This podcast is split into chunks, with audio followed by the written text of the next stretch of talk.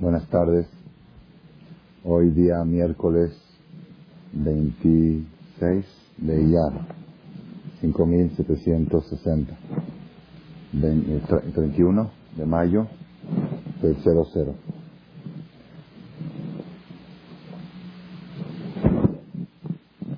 Como regla general,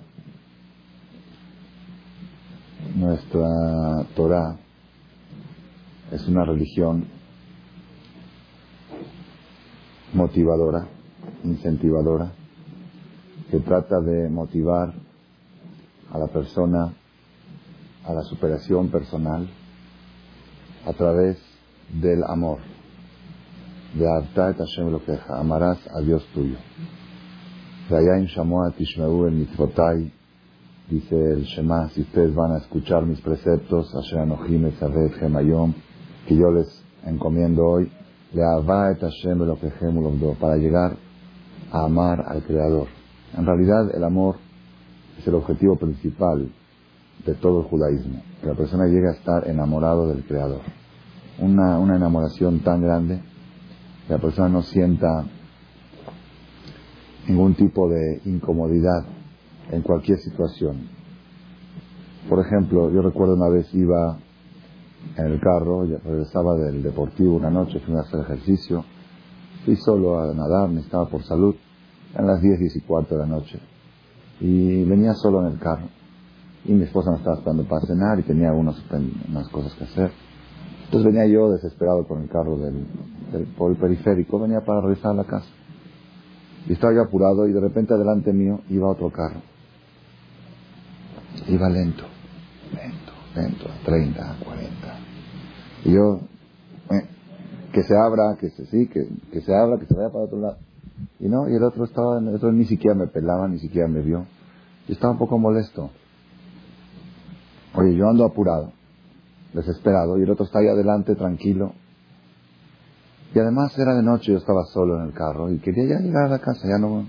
A veces uno la soledad lo desespera uno, ya quiere uno llegar a su destino. Más si es de noche. Al final, después de, después de quizá 30 segundos o un minuto de estar tocándole, al final, o oh, no me acuerdo si él se abrió, yo me abrí, lo pasé por la derecha, y digo, ¿qué, qué onda este? Va a 30, por conscripto va a 30, 40, ¿qué, qué pasa? Me asomo y ¿qué veo?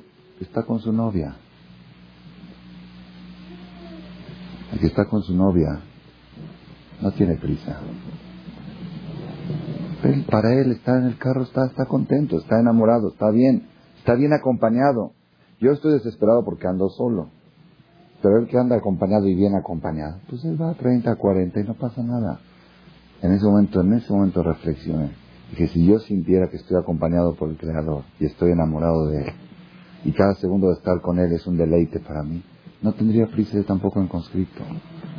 Si estoy apurado es porque me siento solo.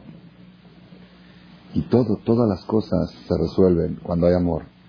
El rey, fíjense ustedes, cuando una persona está enamorado, está en una estación, en un paseo, aventura, algo así, bien cacher, ¿no? Pero está enamorado con su, con su marido, con su esposa, que sea, y de repente, no sé, llueve, que se mojen, no importa, se mojan, o, porque está uno enamorado. Cuando uno está enamorado de las cosas, el rey Salomón lo dijo en pocas palabras, alcohol peshaim, tejase ahaba. Todos los males cubre el amor. El amor cubre todos los males. Así dijo una vez mi maestro Rabbi de Ben David. Dice, si una mujer tiene queja algo de su marido, aunque la queja sea cierta, aunque sea cierto que el marido está mal en algo, pero si tiene la queja, es porque falta amor. Porque si habría amor, el amor cubre. Así dijo el rey Salomón. El amor es, eh, como dicen en ciego, se tapa, cubre. Dicen que cuando una persona está de novio con su novia, van por la calle a veces pasa que la mujer, de novios así puede ser, que la mujer tropezó en la calle, tropezó. Y dice, ay mi vida, párate, ¿qué te pasó? ¿Qué mal está el municipio? ¿Cómo tienen las calles aquí mal este, eh, pavimentadas? Y esto es México y el gobierno. Y se empieza, pobrecita, jazita, jazita. Después de un año están casados y pasan por la misma calle y vuelve a tropezar. ¿Y qué le dice el marido? No ves, no ves la calle, no, te fijas. No bueno, es la misma mujer, la misma calle, la el mismo municipio, todo. ¿Qué es lo que cambió? El amor. Cuando el amor estaba intenso, no podía ver un defecto en ella. El defecto lo veía en la calle, en todo menos en ella. Y cuando el amor baja, pues todo está encima de ella. ¿okay? Entonces, eso es, por eso digo que la Torah habla mucho de lo que es el amor. Eso no hay duda, y ese es el objetivo principal, y es una categoría muy alta, que la persona pueda llegar, como dice Maimónides, que la persona pueda llegar a buscar a Dios más que lo que busca un hombre o una mujer. Así dice, y sentir la comunicación con Dios más que el éxtasis que siente un hombre con una mujer. Así dice Maimónides en la Jot de Ot.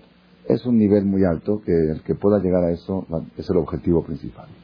Sin embargo, nuestra Torah también toca el tema del temor, o, en otras palabras, de la amenaza. La Torah tiene el tema de la amenaza. También existe. Existe, ya lo explicamos esto en otra ocasión, por qué es necesario que exista la amenaza en la Torah. Porque nosotros en realidad, por más que hablemos de amor y amor y amor, y seamos gente honesta y gente muy buena y gente muy preparada, si alguien, si alguien nos formula una pregunta, tú tienes, tienes teléfono en tu casa, tienes cuánto, el número telefónico, sí.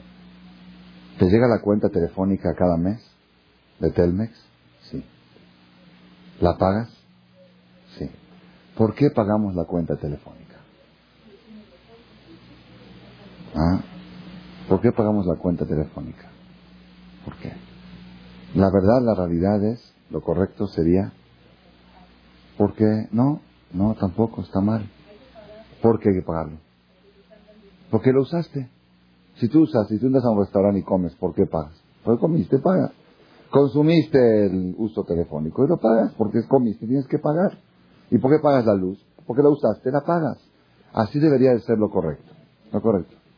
Sin embargo, ¿qué pasaría si cuando llega el recibo telefónico diría, sea honesto, pague antes de tal fecha? No hay suspensión. No hay ni siquiera el aviso de evite la suspensión. No hay suspensión. Nada más te están diciendo, sea honesto, pague a tiempo. ¿Cuántas personas pagarían la línea telefónica? ¿Qué porcentaje? ¿Ah? Yo pensé en mí mismo. Dije, me voy a analizar a mí mismo. Y yo soy una persona jajá, una persona derecha, trato de hacer las cosas correctamente. Si me llegaría un, un recibo telefónico con ese, este, sea honesto, pague antes de la fecha. El primer mes, la verdad, me emocionaría por, por la actitud, por la forma de, digo, mira qué bueno que Teléfonos de México cambió su, mira qué bueno que Teléfonos de México cambió su, su forma de motivar a la gente, ya no amenazan, mira qué bueno por las buenas, voy el primer mes y pago mi cuenta telefónica con honestidad. El segundo mes otra vez sea honesto, voy otra vez y pago. Tercer mes sea honesto, voy y pago. Cuarto mes, tengo una presión que mi esposa me está presionando que quiere ir de shopping, un ejemplo, ¿no? O que quiere comprarse ropa para Rosana. Ropa para ella, para los niños, necesito yo siete, ocho mil, nueve mil pesos, X cantidad estoy juntando para comprarle ropa para la fiesta. Y justo llega la boleta telefónica con largas distancias, ¿ok? Y son cuatro o cinco mil pesos. Dice, sea honesto, pague antes de la fecha. Entonces, ¿qué hago yo? Yo digo, yo, jajam, digo, yo soy muy honesto, sí, cierto. Pero tengo otros compromisos. Tengo que comprarle ropa a mi mujer, también es un compromiso que tengo. el teléfono se puede aguantar, que se aguante un mes. Ahora lo que me urge ahora es comprarle ropa a mi mujer. Entonces agarro el dinero que tendría que usarlo para pagar el teléfono. Y voy y soy honesto con mi mujer y le compro a mujer. Y la boleta telefónica la pongo en un cajón preparada para pagarse el mes próximo con la que sigue. El mes próximo llega la segunda boleta. Pero ya llegó Roshaná, Kippur y Sukkot y las fiestas. Y los gastos, ¿saben cómo se van? Pollo, carne, el azúcar, el lulab, y regalos, y esto, y quedar bien acá, y quedar bien allá. No hay dinero que alcance. Y justo ahora me llega la otra boleta de tres mil pesos y ya tengo la otra anterior de cuatro. No, no se puede presionar a una persona en momentos de tantos gastos que pague dos boletas telefónicas. Yo soy muy honesto. Cuando llega algún furí, alguna cosa, a ver si lo pago. ¿okay? Y así va la persona, va la persona poniendo las boletas. 20, 30 años se pueden ir empolvando las boletas y él dice, sí, yo lo voy a pagar. No, es que tengo otros compromisos antes. ¿Ok? Entonces, la única garantía que Teléfonos de México tiene para poder subsistir y poder darte el servicio es evite la suspensión, pague antes de tal fecha. Es la única seguridad. Y yo hoy en día, cuando yo voy a pagar la cuenta telefónica, de verdad, yo la pago porque la usé y la tengo que pagar por amor, porque yo estoy muy enamorado de Teléfonos de México. Me dan un servicio tan bueno, la verdad, merecen, merecen por agradecimiento, por acá está todo. Es injusto que ellos me den el servicio y yo no les pague. Todo es cierto. Pero en mi subconsciente, la causa verdadera que yo sigo pagando como reloj es evite la suspensión. Que sé que si no pago, el mes que viene no tengo teléfono. Sin teléfono me vuelvo loco. No tengo con quién chismosear, no tengo con quién pasar Barminan sin teléfono. Ok, entonces, entonces, ¿por qué, ¿por qué traigo este ejemplo? Nosotros todo el día hablamos de amor, de amor, pero en realidad, si analizamos el 99% de las cosas que hacemos, las hacemos por temor a algo. Así es, así es. Entonces pregúntele al marido, ¿por qué llegas temprano en la noche a la casa? ¿Por qué llega el marido a las nueve, nueve y media? ¿Por qué? Un ejemplo. Yo sí, sí, por amor, porque quiero hablar a mi esposa, a mis hijos. Porque sabe que si llega media hora más tarde, la que le espera. ¿Ok? Así está en el subconsciente. ¿Ya? Eso ya, eso ya la pone, eso ya disciplina, disciplina al marido. Después él dice, sí, mis hijos, todo. Pero el respaldo es evite la bronca. Evite la bronca, llegue a tiempo. ¿Ok? Y así hacen muchas cosas y casi en todas las cosas. Cuando en la comunidad queremos celebrar una fiesta, una boda, ¿ah? la boda es a las seis de la tarde, la novia a tienes que llegar a las seis de la tarde y que tienes que dejar un depósito en la comunidad, lo que es una multa, que la tienes que pagar de antemano, que si llega a llegar la novia más tarde, yo recuerdo cuando llegaban las primeras cartas de la comunidad, que a partir de hoy vamos a ser más estrictos, y la novia que llegue tarde no va a haber coro, y no va a tener esto, y no va a tener el otro, y se va a cobrar una...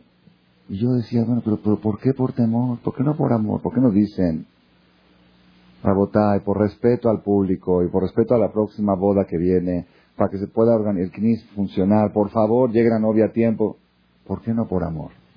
No funciona, no funciona. La tishvi, la arija, ¿saben qué es la arija? La arija es una cuota fija que se paga anualmente a la comunidad para los servicios que tienen que dejar Hazanim, CNIS. Hay que pagar arija, no hay que pagar arija. Claro que sí, porque pagarla. Es tu comunidad. Te están dando servicios, están manteniendo una, una infraestructura impresionante para que tú pueda funcionar. Y tú tienes que poner tu, parte en eso. Es tan lógica la arija. Son las cosas más lógicas que hay en el mundo. Que la persona tendría que correr a pagar la arija. Nada más para agradecer el hecho de que existe una organización que cualquier cosa pendiente, ¿ok? Sin embargo, ¿cuándo se cobran las arijot? ¿Quién sabe? O los adeudos de la comunidad. En alegrías, no te doy silla, no te doy knis, no te doy esto, no te doy el otro. O yo estuve presente en un en el hospital inglés, una vez falleció una persona, gente gente que pertenece a la comunidad, pero están muy alejados, vienen a más Rosana y Kippur. Todo el año no se aparecen, ni por ni de casualidad. Y me tocó estar ahí porque una persona me llevó, estaba la mamá moribunda, fui, le hice el Shema, le leí todo. Llegó el momento, ya la bajamos al piso a la señora, la señora estaba muy enferma, y hablen a la Jebra. Hablan a la Jebra por teléfono, estaba ahí el encargado de la Jebra ya estaba. Llegó el encargado de la Jebra y le pregunta a los hijos de la fallecida, estaban tristes, llorando, rotos. Le dice, ¿están ustedes al día con la comunidad? Dijo, sí, sí, sí, no hay ningún problema. Dijo, ah, ok, ok, si están al día no hay problema, ahorita mismo pido el servicio. Habla el de la Jebra a las oficinas de la comunidad. Dice, señor, estos señores tienen adeudo de tres años de Arija y de Roshaná y compraron dos cosas y, este, y deben 50 60 mil pesos. Así que no hay servicio hasta que no pague. Llega el señor de la Jebra con los hijos, le dice, disculpen, hablé a la comunidad de misión que sí tiene un adeudo y por políticas y reglamentos no les puedo dar el servicio. Por favor, pónganse al corriente y luego, luego les hacemos el servicio. Dice, bueno, pero ahorita no tenemos. Eh, ¿Tienes un cheque? ¿Tienes un cheque? No, no aceptamos cheque, solamente efectivo. Porque ya hubo un caso de que una persona dio un cheque Hicieron todo el servicio y el cheque no tenía fondos. Entonces únicamente efectivo. ¿De dónde voy a sacar ahora 60 mil pesos en efectivo? A ver cómo le hacen. Pero no puedo, son, son órdenes, yo no puedo, yo soy un empleado y no puedo dar el servicio si no pagan, no se ponen al corriente. No, no estoy entrando ahorita, no estoy juzgando si es justo o no es justo. Y empezaron a despotricar estos, estas dos personas. Por eso la gente deserta del judaísmo, por eso. Ellos están al borde, uno de los hermanos está casado con una goya, esto. Si están, están, ya están muy, muy orillados a, a la deserción. Que por esos motivos y que por eso y enojados y, y, y, había un amigo ahí, le dijo, bueno, yo voy y te consigo el dinero, yo te lo presto después. No, pero no es justo y esto y el otro. Se hizo un escándalo.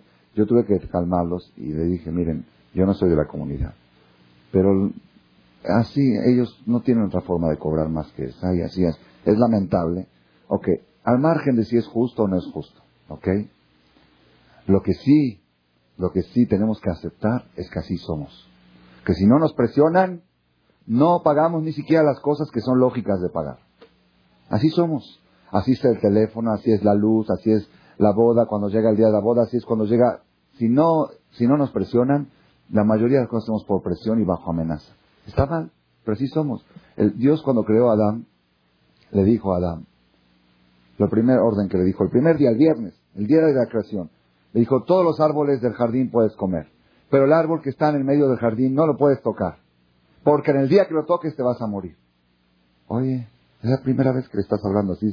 La primera vez que a tu hijo le dices, no toques el pastel, es decir, si no te pego. Después, si ya trasciendes, y ya ves que toca esto, ya lo tienes que amenazar. Pero a la primera vez, Dios le dijo a Adán, la primera vez que habló con él, dijo, no lo comas porque si lo comes te vas a morir. Entonces ahí Dios nos enseña un mensaje muy fuerte, ¿cuál es? El ser humano funciona por amor, pero no es garantía. Funciona por amor. El amor funciona cuando el amor está latente. ¿Ok? Pero de repente la persona tiene otros amores y otros compromisos que empujan este amor a un lado. Entonces tiene que respaldarse con una amenaza. Así es, así es la humanidad. Así es la humanidad. Entonces por eso nuestra Torah, a pesar de que todo el tiempo motiva al amor, incentiva, pero también se respalda con amenaza. Hay dos perashas en la Torah, muy amenazantes, muy duras, duras, duras, duras, durísimas. Durísimas que si la persona la lee en español se pone pálido.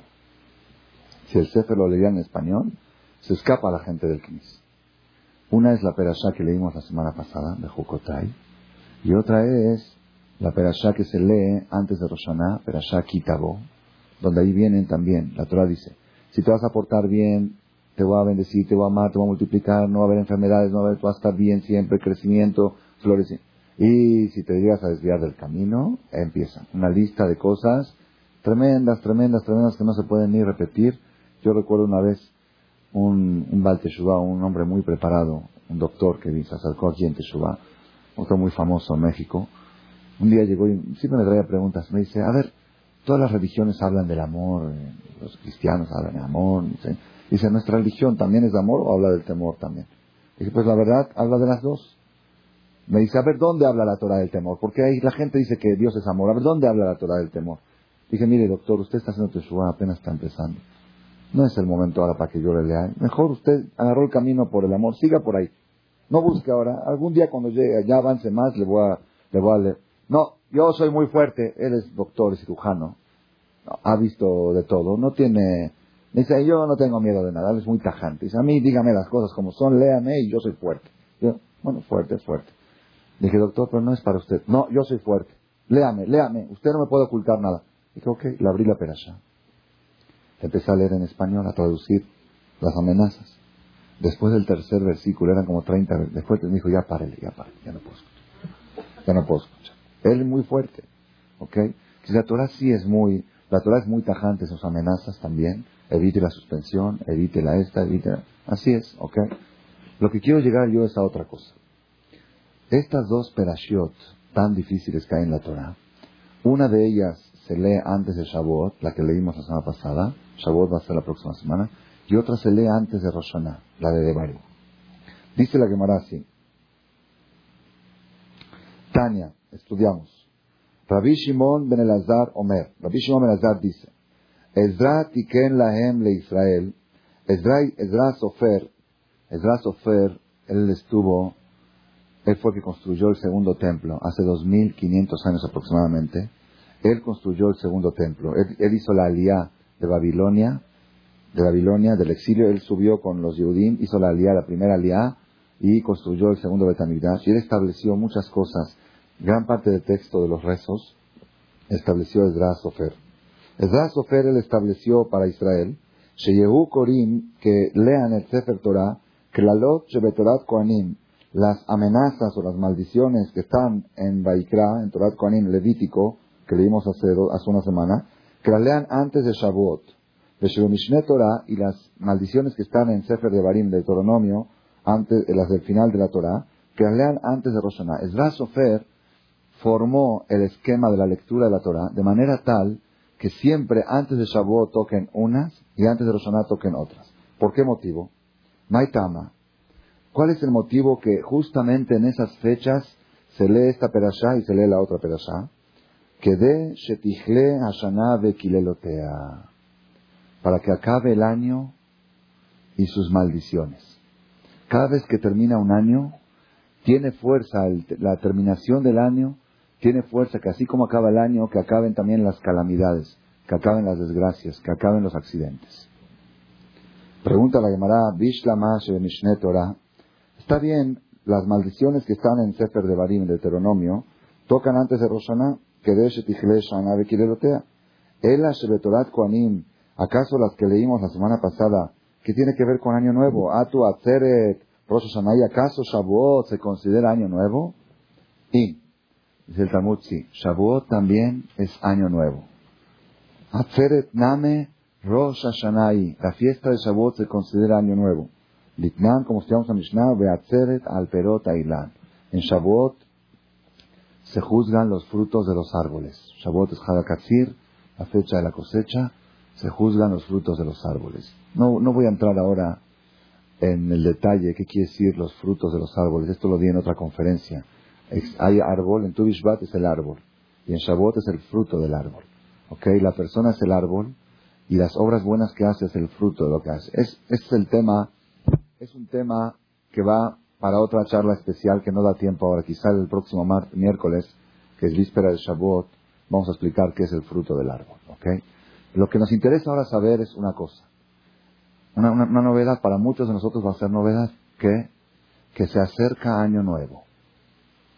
Estamos ahora a fin de año y la fiesta de Shavuot es Año Nuevo.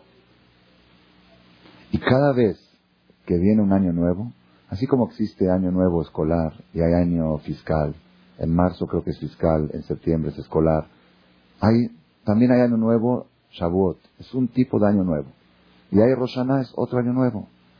Y dice el Talmud que tanta fuerza tiene la terminación de un año, que junto con la terminación de un año se pueden terminar las desgracias y las calamidades. Entonces por eso Zra Sofer calculó y armó la lectura de la Torah de manera tal que siempre toque esas perashot tan duras, una antes de Año Nuevo de Shavuot y otra antes de Año Nuevo de Roshaná, para que se termine el año y sus desgracias. Es lo que, es lo que está escrito aquí en el Talmud, Masejet Megillah, hoja 31, columna 2. ¿Ok? Quiere decir que cada fin de año es una oportunidad. Una oportunidad. Lamentablemente, los últimos días, las últimas semanas, hemos escuchado noticias no agradables, cosas duras, y una más dura que la otra.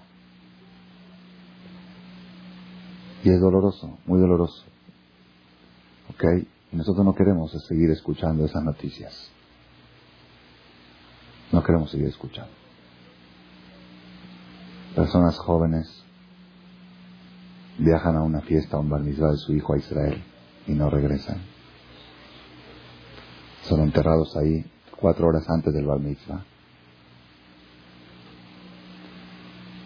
Otra persona joven, relativamente joven. Y así cosas. Hoy en la tarde un muchacho, a mediodía, joven de 20 años, está en la bodega del negocio, se cae de la bodega, de medio piso, se rompe el cráneo a las tres horas entregó su alma a Dios, Alminán. Cosas muy duras están pasando en nuestra comunidad y todos queremos que no siga sucediendo. Vemos que Dios está apretando la soga, está apretando la soga. Cada vez viene más dura, cada vez más trágica. Todos queremos que Tijle Shana Bekilelotea que se termine el año y sus desgracias, que termine el año y sus accidentes. Nosotros no nos despertamos, escuchamos una y decimos, bueno, tenía el Señor 68 años, vivió su vida. Podía vivir 10 años más, 15 años más, pero cuatro horas antes de la mitzvah, está bien, ¿qué se puede hacer? El otro señor también, 60 y algo, 58 años, pobrecito, jadito joven, pero dentro de todo hizo su vida. ¿Y este joven qué? Es muy duro, es muy duro. Todos queremos que Tigle Shana de Kilelotea, que se termine el año y sus calamidades. La pregunta es, ¿qué podemos hacer nosotros para que termine el año y sus maldiciones? ¿Qué podemos hacer nosotros para que la maldad, para que las desgracias, que los accidentes se detengan, se frenen? Que ya, ya no más. ¿Qué se puede hacer? Ya sé, ustedes van a decir va general, mejorar, está bien. Eso cada quien que haga su propio, su propia introspección y reflexión y que trate de mejorar. Pero yo quiero encontrar una receta en la Torah global para todos, me incluyo, para todos. Que en el momento en que la persona lo hace, pueda repeler cualquier desavenencia, cualquier malavenencia, cosa que está por, como decimos en, la, en el rezo, Kol Gezerot, Kashot, Veraot, la Boba Olam. Decretos duros que están por llegar al mundo. Poder detenerlos, rechazarlos y repelerlos. ¿Hay o no hay? encontré, Bijlal, ¿por qué traje como introducción esta Gemara? La Gemara dice que Ezra Sofer estableció leer estas dos perashás antes de Año Nuevo para que acabe el año sus maldiciones. La pregunta es, ¿y qué al leer la perashá, de qué sirve? Si acaba el año, acaban las maldiciones. Entonces, ¿para qué leo la perashá? ¿De qué función tiene leer esta perashá antes de Roshaná y antes de Shavuot que al, leerlas funciona como protección de accidentes. ¿Qué leer que tiene? Leer esta operación, ¿qué fuerza tiene? Encontré un secreto muy grande. Yo creo que es una de las cosas, uno de los descubrimientos más grandes que he descubierto en mi vida, en esta parte del Talmud. Poca gente, aún Jajamín, cuando estudiamos el Talmud, no llegamos aquí. Porque este es el último, es el tomo 19, son 20 tomos. Es de los últimos tomos. Y son tratados básicamente de los tiempos del Bet Mikdash, como que no son tratados actuales. Entonces preferimos dedicarle más tiempo a Shabbat, a cosas actuales. Aquí habla del Korban, sacrificio tamid, cómo se traía en el Bet Mikdash. Entonces generalmente los abrejín, los que estudiamos Gemara, no llegamos a esto, porque son tratados cosas que no son actuales. Pero de repente ahí hay mensajes bombas. Por eso nunca hay que saltearse nada en la Torah. Hay que estudiar todo para, para rescatar los mensajes. Dice así, Tania, estudiamos. Rebi Omer. Rebi dice, Ezohi derech yeshara sheyavor lo adam. ¿Cuál es el camino derecho? Yeshara, Yashar, ¿saben qué es Yashar en hebreo? Derecho. ¿Cuál es el camino derecho que debe de escoger la persona? ¿Qué quiere el camino derecho? Cuando dice derecho, se refiere no camino derecho como ustedes entienden de tzadik, no. Camino derecho al éxito. Camino derecho a la prosperación. Camino derecho sin curvas, sin bajadas. Un camino derecho, una carretera derecha. Puede ser en el matrimonio, un camino derecho al Shlom Puede ser en la educación de los hijos, un camino derecho a la educación, al éxito en la educación. Puede ser en los negocios, un camino derecho a que crezca el negocio. Y puede ser en la parte social, un camino derecho a tener una buena posición social. Cualquier sector de la vida, que tú quieras un camino derecho sin curvas, sin tropiezos. ¿Cuál es el camino derecho que debe escoger la persona para triunfar en cualquier sector de la vida? ¿Hay una receta o no hay? Pues ustedes van a decir, yo también pensé, pues muchas cosas. Hay, tengo un libro arriba, 500 consejos para triunfar. Léete los 500 si se te olvida uno, fracasas. ¿Ok? Pues hay muchas ideas, y todas son buenas eh, ideas, ideas, filosofías. Este Rav Revi, la viuda así, que es el que editó la Mishnah, concentró todo en una sola frase. En tres palabras. En tres palabras yo te puedo dar la receta del éxito camino derecho. Derecho, sin, sin tropiezos. ¿Cuál es? Yehav et Que ame, que ame los reproches. Que busque alguien que le llame la atención a sus errores. Yehav, pero que lo ame, no que lo acepte. Hay gente que acepta, cuando me reclaman acepto, ni modo, tengo que aceptar que tengo defectos. No, no aceptar. Adorar, amar, cuando alguien te llama la atención por un error, mándale un regalo. Por el gran favor que te hizo en ayudarte a superarte. Que ame los reproches. ¿Por qué? Pero miren lo que sigue. Es impresionante esto. Poca gente lo sabe, ¿eh? Aún jajamín. Shekol zeman baolam. Porque todo tiempo que hay reproches en el mundo, que la gente es receptiva a los reproches, Nahatruach olam. ¿Qué es Nahatruach? ¿Ah? No, más, Najatruach. Cuando una persona tiene satisfacción de sus hijos y se tiene Najatruach de sus, su hijo le da, ¿cómo sientes cuando te dicen, mira qué hijo bueno que tienes? Así, ¿ok? Najatruach. Satisfacción. Cuando hay reproches en el mundo, hay satisfacción en el mundo. Toba ubraja baim. Bienestar y bendiciones divinas caen al mundo. Y escuchen esto, ¿eh? Y las desgracias se alejan del mundo. Shenemar,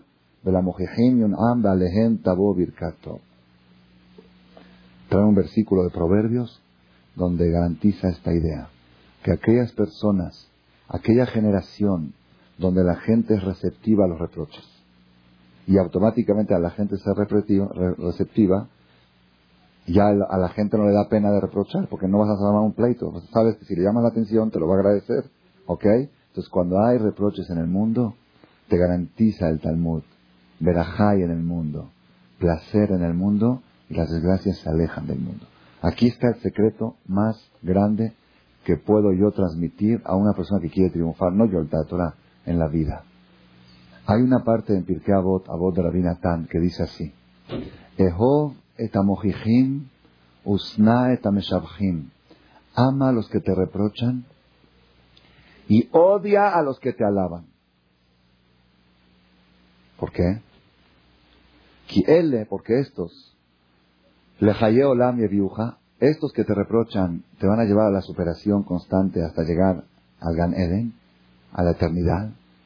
De él y los que te alaban cuando haces tus travesuras, le deraón olam yolijuja. Te van a hundir para siempre. Aléjate de aquellos que aplauden tus chismes, aquellos que aplauden tus, tus cosas mal hechas. Aléjate, aléjate.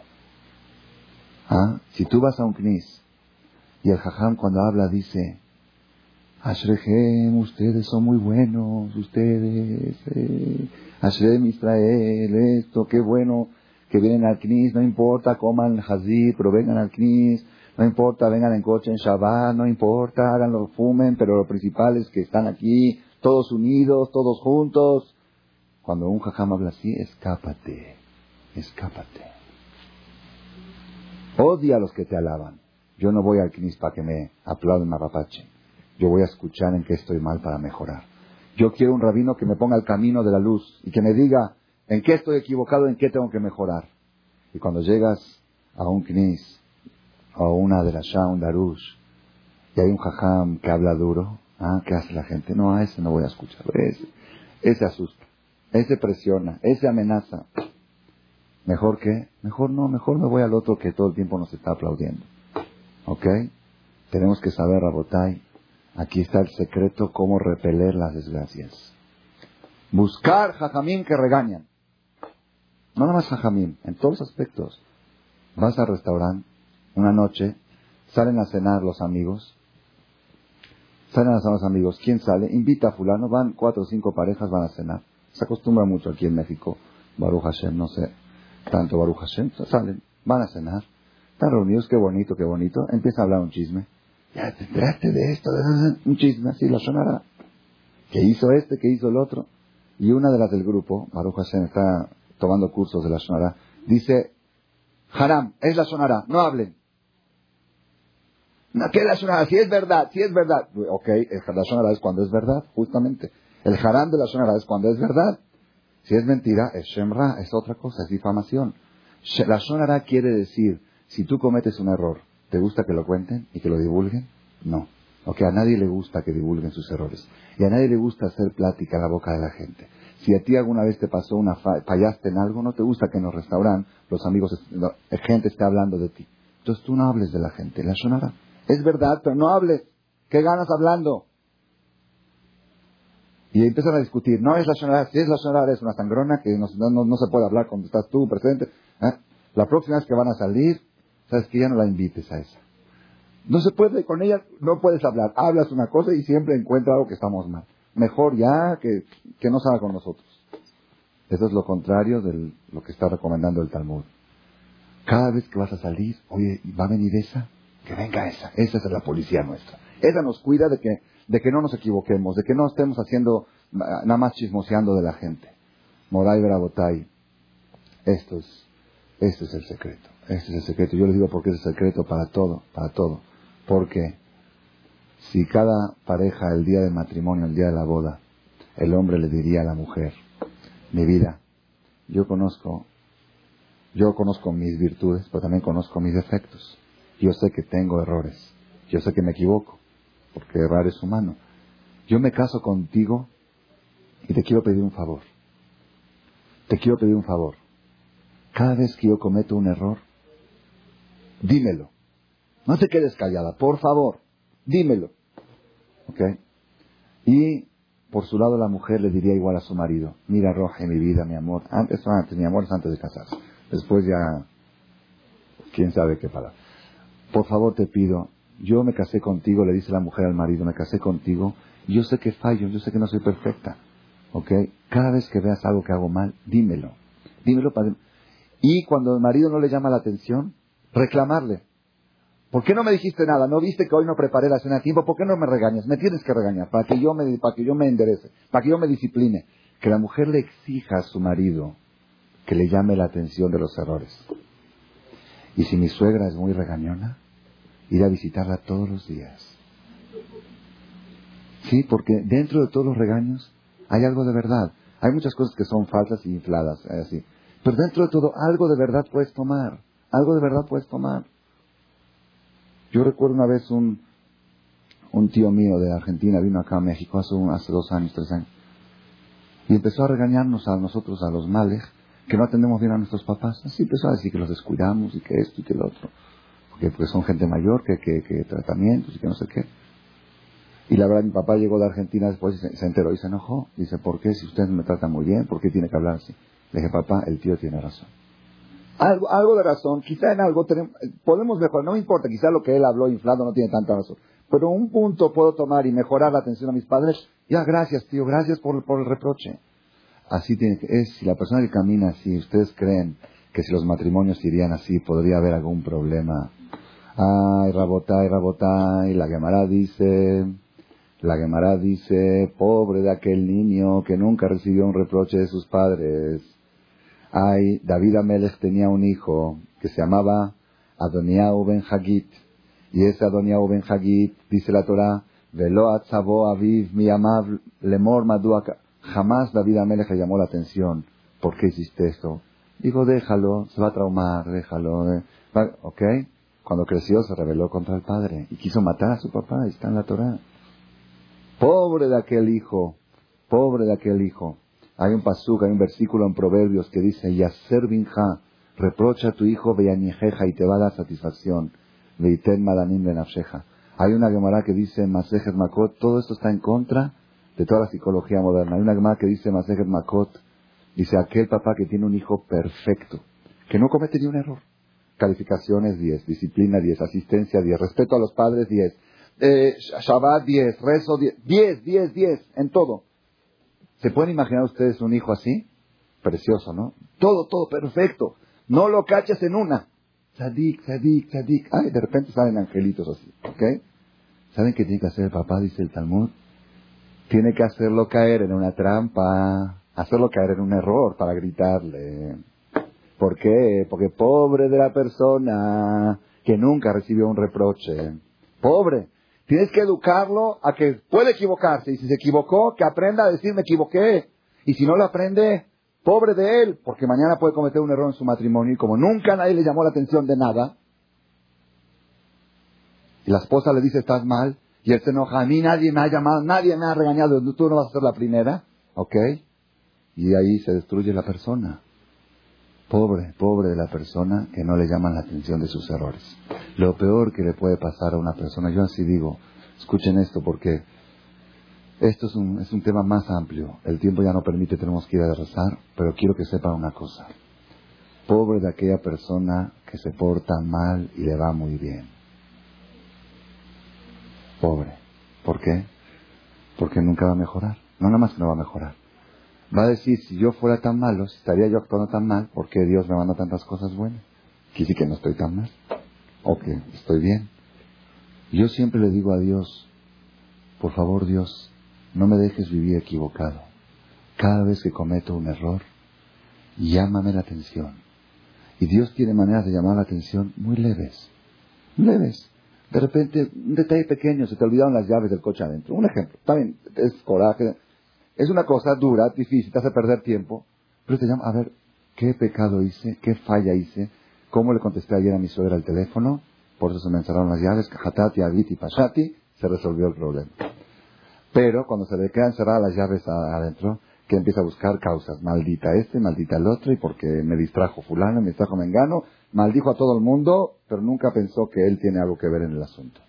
Entonces después viene un problema más duro, ya no las llaves, ya otra cosa y después un choquecito, y después una saltita, y después una esta, después desaparecen cosas de la casa, y no viene la gire, y no, cada, se descompone la lavadora, se descompone la secadora, y Dios va apretando y apretando hasta que escuches, escucha, te estoy hablando, ¿no escuchas? Yo tengo las antenas paradas. Cuando la persona tiene las antenas paradas, capta cualquier mensaje pequeño, radar, cuando el radar es poderoso, captas cualquier cosa pequeña, aquí me llamó la atención, hatati, aviti, pasati, adelante, adelante y los problemas se resuelven como milagros. Yo les digo, yo les digo en todo, en el matrimonio, prueben ustedes esto. Cuando de repente empieza a haber unos problemas con su marido, dice, ¿qué, qué, está pasando? Si yo me llevaba bien, que está de mal humor esto, de mal humor yo, están todos de mal humor, en la casa están todos con, la cara de, de ¿qué pasa? Luego, luego, hazte una introspección, enciérrate en un cuarto, dos minutos y di, a ver, ¿en qué ando mal? Ayer hice esto, ayer contesté mal, yo creo que le, le falté, ofendí a fulano. Por favor, Dios, hatati, abiti, pashati. Perdóname, hablas por teléfono a fulana, discúlpame, ayer te hablé esto, no me di cuenta, estaba de mal, perdóname por favor de corazón, dime, te perdono, juega la bocina y sales del cuarto y empiezas a ver, yo les digo por experiencia, no nada más en, todo, de repente uno ve que las cosas se complican, acá problemas, acá problemas, dice, ¿dónde está? haces un hatati, abiti, pashati de algo específico que detectas y Dios dice, ya escuchó el mensaje, adelante, quítale el problema. Luego te quiere llamar la atención de otra cosa y te llama. Es la vida más dichosa, es vivir así. Más dichosa. Nada más aquella persona que toma cada... La Gemara dice, ¿cuál, cómo, ¿qué quiere decir Isurim? Isurim quiere decir problemas. Cuando Dios manda problemas es para llamar la atención, ¿ok? ¿Qué es problema? ¿Qué es un problema? Dice el Talmud. Dice, uh, un problema es, no sé, un problema. ¿Qué es un problema? Dice el Talmud, si metes la mano en la bolsa para sacar una moneda de 10 pesos para, dar, para pagar algo. Y te salió una moneda de cinco. Y ahora, jaldito de ti, tienes que volver a esforzarte y meter la mano en la bolsa para sacar otra moneda de otros cinco. Y cuando la metes, te sale una moneda de dos pesos. Ya son siete, de un peso, o que de dos. Y ahora tienes que meter. Entonces, pobrecito, jaldito, viste cómo tiene tantos problemas. Tiene que volver a meter la mano en la bolsa. Eso se llaman problemas. Uno dice, oye, ¿qué? ¿Esos son problemas? ¿Para qué nos enseña esto el Talmud? Cuando tú agarras y estás probando la llave, esta no es y la otra no es y la otra no es.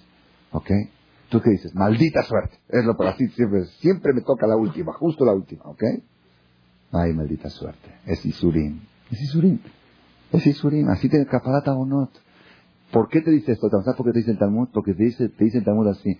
Mira de qué manera leve Dios te llama la atención a los errores. Nada más tienes que estar predispuesto a recibirlo y aceptarlo. Pero tú que dices, no, la maldita suerte, maldita buscando culpables, todo tipo culpables. este, todos menos yo. Entonces Dios aprieta más. Ahora te manda un problemita un poco más grave. Se te encierra la llave adentro. Todo esto y por eso dice la Gemara. ¿Por qué leemos la perashá tan dura, la perashá de Jukotai, la perashá de los reproches antes de fin de año? ¿Por qué? Para que se acabe el año y sus maldiciones. ¿Qué quiere decir? Cada vez que acaba el año, cada vez que es fin de año, es una oportunidad, fin de año, para finalizar los problemas. Pero ¿cómo lo vas a hacer para finalizarlos? Hay una forma de repeler los problemas. ¿Cuál es? Si tú te paras al knis a escuchar el cefe cuando te están hablando duro, te están hablando duro y sigues escuchando, órale, sigue, no te sales del knis, porque hay gente que se sale. Así leyendo un libro, hay gente cuando llega hasta pero se sale del knis. Dice, no puedo escuchar, no puedo escuchar. Dices, no, yo escucho y acepto. Acepto, evite la suspensión. Acepto que si estoy mal, me tienen que llamar la atención. ¿Estás predispuesto a aceptar reproches? Eso hace que finalicen las desgracias. Hoy en día nuestra generación, ¿qué, qué enseña la psicología moderna? Ah, no se le puede llamar la atención al niño. Si el niño hace una travesura, no le digan nada, se va a traumar. Le crean,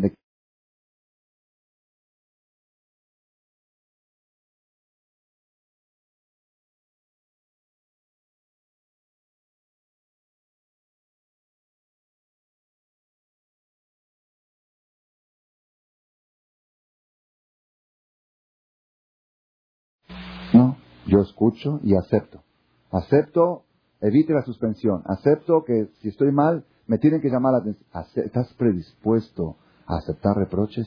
Eso hace que finalicen las desgracias. Hoy en día nuestra generación, ¿qué, enseña la psicología moderna? Ah, no se le puede llamar la atención al niño. Si el niño hace una travesura, no le digan nada, se va a traumar. Le crean de que sentimientos de culpa, no le digan, no le llamen la atención. Y el maestro, pobre, pobre, Conocí a un, maestro, me contó un moré, en moré en la escuela filo religiosa.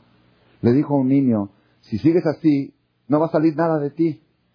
Porque el niño empezó a fallar, eh, se iba, no llegaba a tiempo. Si sigues así vas a ser un batlán. Batlán quiere decir que no va a salir nada de ti, no vas a, no vas a hacer nada, vas a ser un cero, ¿ok? Si sigues así vas a ser un cero. Al llegó el papá el otro día a regañar al moré, que le echó una maldición. Que el moré le echó una maldición al hijo, que le dijo que va a ser un cero. Y va Arminan, no se vaya a traumar. Vayan a ver, vayan a ver cómo están educados la generación esta y cómo están educados hace 50, 60 años. ¿Ah?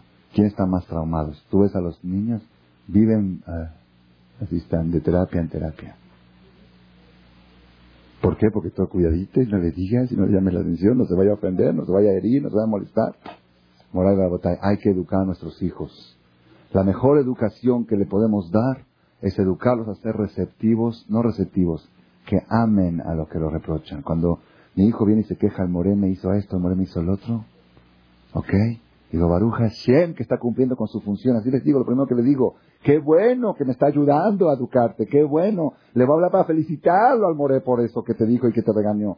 Después, a veces reclamo yo al Moré cuando creo que hizo demasiado exagero. Pero delante de mi hijo, que sepa que el mejor regalo que le pueden dar es un buen reproche.